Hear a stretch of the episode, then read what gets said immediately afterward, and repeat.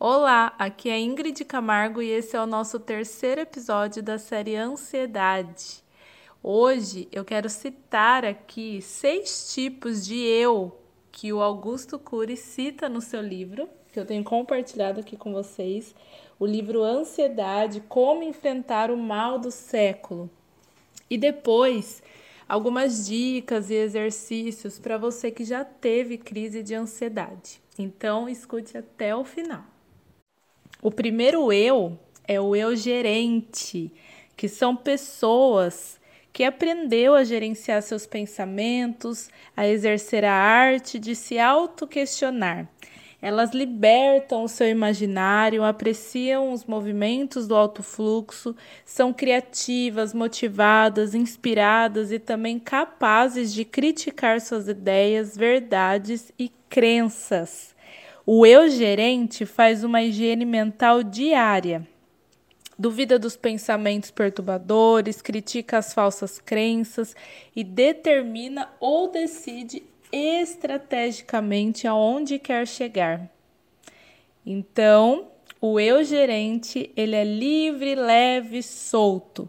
Faz do caos uma oportunidade criativa. Tem muita resiliência para usar a dor a fim de se construir, reconhece seus erros, pede desculpas e encanta as pessoas, pois não tem a necessidade neurótica de ser perfeito. Por isso, é capaz de falar de suas lágrimas para que os seus filhos e alunos aprendam a chorar as deles também, porque um dia chorarão. Então, a pessoa que tem o eu gerente, ela tem tudo isso aqui que eu citei. Ela é uma pessoa que tem resiliência, é uma pessoa criativa, é uma pessoa que não tem medo de mostrar suas falhas, né? E depois ele cita também o eu viajante ou desconectado. Como que é essa pessoa?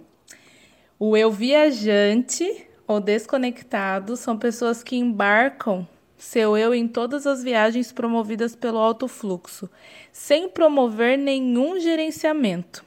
Essas pessoas não perderam os parâmetros da realidade, não estão em surto psicótico, mas, por serem tão viajantes na trajetória da própria mente, alternam com muita facilidade momentos felizes e de tensão. Oscilam muito né, nas ideias que uma hora tá muito feliz, outra hora tá muito tensa. As pessoas que têm o eu desconectado ou viajante vivem imersos em seu psiquismo, pensando, imaginando, fantasiando, são tão distraídos e desconcentrados que você fala com eles por minutos, mas eles não prestam atenção nas suas palavras. Essas pessoas do eu viajante pode ser até um gênio, mas por serem tão desconectadas com a realidade, infelizmente elas não conseguem administrar o seu intelectual muito bem. Depois aí, uma terceira pessoa que tem o eu flutuante. Como será? Né? Falamos do eu gerente, do eu viajante ou desconectado e agora o eu flutuante. A pessoa do eu flutuante, assim como o eu desconectado, não tem âncora, segurança, estabilidade, clareza sobre onde está e aonde quer chegar. Pessoas com o eu flutuante não exercem sua capacidade de escolha, não têm autonomia, ideias próprias, diretriz intelectual. No momento, têm uma opinião, no seguinte, são influenciadas por outros ou pelo ambiente e mudam com muita facilidade. Num período elas sonham com algo, no outro, quando surge o calor dos problemas, desiste e mudam a direção. Então, as pessoas do eu flutuante, por ser instável, desestabiliza a própria emoção, tornando-se volúvel e flutuante. Por isso essas pessoas, uma hora está muito alegre, uma outra hora está bem triste. De manhã estão motivados, à tarde sem energia e à noite querem dormir, pois já perderam o pique. No momento são afetivas, no outro irritadiças e até agressivas. Executivos flutuantes levam seus colaboradores a pisar em ovos, porque as pessoas geralmente elas não sabem como lidar, né, com esse tipo de pessoa. Então, gerenciar o humor e adquirir estabilidade emocional são metas fundamentais para quem tem um eu flutuante. E aí, a gente pode ver depois o eu engessado. O que seria uma pessoa com um eu engessado? São aquelas que não libertam o fenômeno do alto fluxo e, consequentemente, contraem seu imaginário e sua criatividade. Já viram aquelas pessoas que não mudam a ideia por nada, que são pessoas que não são flexíveis, são pessoas mentalmente robotizadas, que defende radicalmente a sua ideia e só a ideia dessa pessoa é a certa. Tais pessoas podem até ser sucesso por fora, mas por dentro não. Sua maior fonte de entretenimento está comprometida, empobrecida. Seu eu tem a pressa em se ancorar em janelas killer, que nós vimos aí na semana passada, que fomentam pessimismo, insatisfação, irritabilidade. Esse tipo de pessoa, elas se cobram demais e acabam imaginando sempre o pior das coisas. E o que seria bom, né? treinar a capacidade de mudança quando necessário, pensar em outras possibilidades, autocrítica e reconhecimento da rigidez são atitudes inteligencíssimas para retirar o engessamento mental. Se essas pessoas começarem a reconhecer isso e trabalhar nesse sentido. Depois, a gente pode estar tá vendo o eu autossabotador. O que, que seria uma pessoa com eu autossabotador?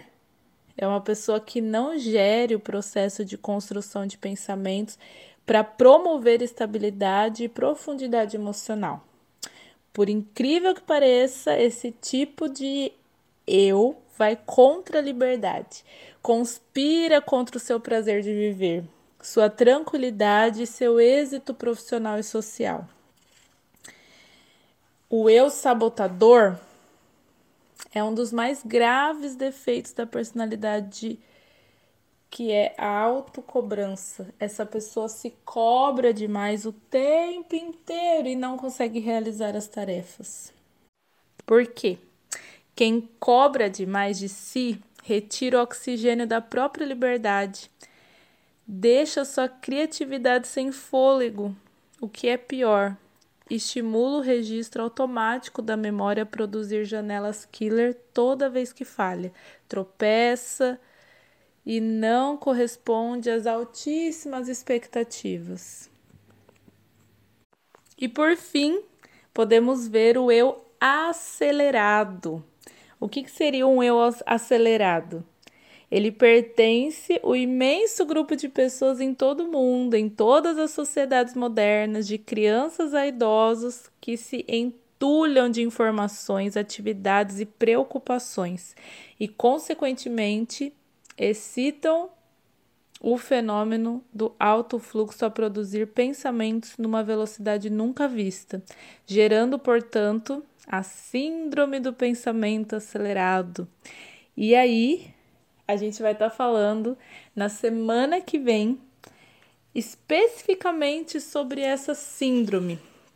Mas, né, para a gente estar tá finalizando o nosso podcast de hoje, eu falei aqui de seis tipos de eu. Se foi rápido aí, dá uma voltadinha, escuta, faça aquela autoanálise. Qual eu que você tem sido, né? Que você quer ser ou se tá tudo ok com o seu eu, né? Seu eu é o eu gerente, ou é o eu viajante ou desconectado, ou é o eu flutuante, ou é um eu engessado, ou tá sendo um eu autossabotador, ou um eu acelerado, que faz as coisas, quer fazer tudo de uma vez, e a gente vê que isso, né, tem causado muita ansiedade, né? Tem deixado aí as emoções à flor da pele, querendo viver tudo de uma vez e não tendo um equilíbrio, né, nas emoções, nas falas, tem bloqueado muito a criatividade, tem bloqueado muito a questão do tempo, em administrar o tempo, porque quando eu tá desequilibrado, né?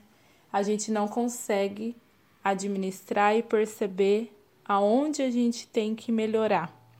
Então que essas dicas que eu tenho compartilhado aqui com vocês, citando algumas partes do livro ou algo que Deus tem colocado no meu coração, possa, né, falar muito ao seu coração em se conhecer melhor, em autoanalisar e buscar um equilíbrio com a ajuda do Espírito Santo de Deus. Nós sabemos que isso é algo, né, que como a gente tem, eu tenho compartilhado com vocês aqui desse livro, que é uma a síndrome do pensamento acelerado, a ansiedade, como enfrentar o mal desse século tem sido uma coisa muito comum, né? Uma síndrome muito comum.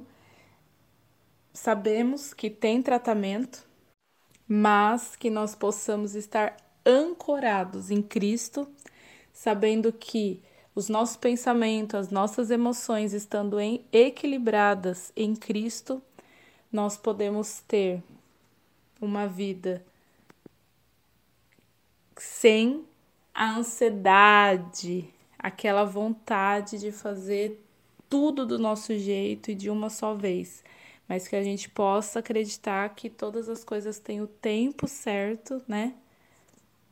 Que Deus está no controle de todas as coisas, que Ele realiza todas as coisas conforme a tua vontade e que nós possamos confiar o nosso coração a Deus, sabendo que Ele cuida de tudo.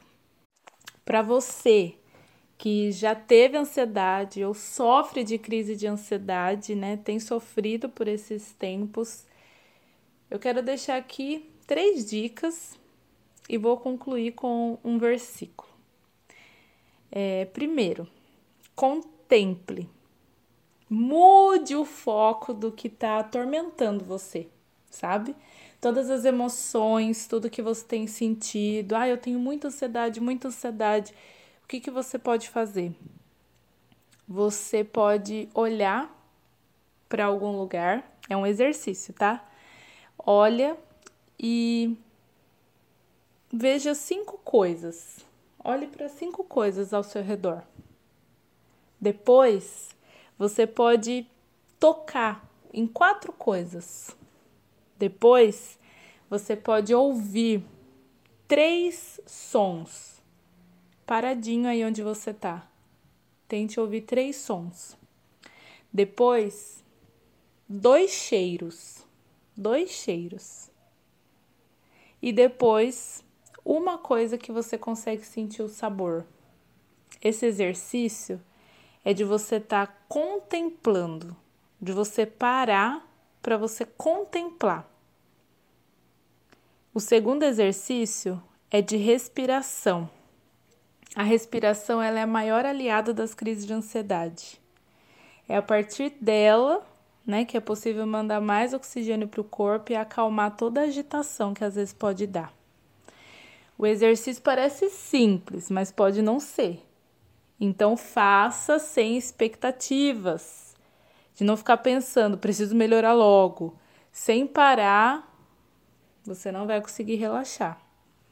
Começa devagar, inspirando, conta até quatro, depois segure o ar quatro segundos e então solte o ar, sem soprar. Apenas deixe o ar sair lentamente de sua boca por seis segundos. Repita o processo quantas vezes forem necessário e descubra seu ritmo. Você vai ver como é agradável esse exercício de você respirar. Respira quatro segundos, depois solta seis segundos. E depois, por último, o terceiro exercício é você é sobre pensar. Durante a crise de ansiedade, né? Quem já teve a crise de ansiedade muito forte sabe que é comum, é comum pensar demais de forma desordenada e muitas vezes negativa. Então, quando você estiver pensando muitas coisas, a sugestão é você anotar no seu bloco de notas ou pegar uma folha e juntar seus pensamentos. Né? Junta todos os seus pensamentos e anote e depois faça uma resposta para as seguintes perguntas: Que evidências eu tenho que esse pensamento é verdade? Como eu poderia lidar com essa situação se ela ocorresse? Quantas vezes me enganei no passado ao me preocupar ou pensar sobre isso? Que conselho eu daria para um amigo se me dissesse que está pensando nisso? Esses três exercícios, né, vai fazer você, além de se autoconhecer, contemplar, respirar e pensar sobre o que acontece quando você está muito ansioso. Então hoje nós vimos aí os seis tipos de eu, né, que Augusto Cury cita no livro, e essas três dicas para você refletir, para você que já passou por uma crise ou tem passado por uma crise de ansiedade. E o versículo que eu quero deixar para vocês hoje é de Efésios, capítulo 3, versículo 20 aquele que é capaz de fazer infinitamente mais do que tudo que pedimos ou pensamos, de acordo com o seu poder que atua em nós. 21.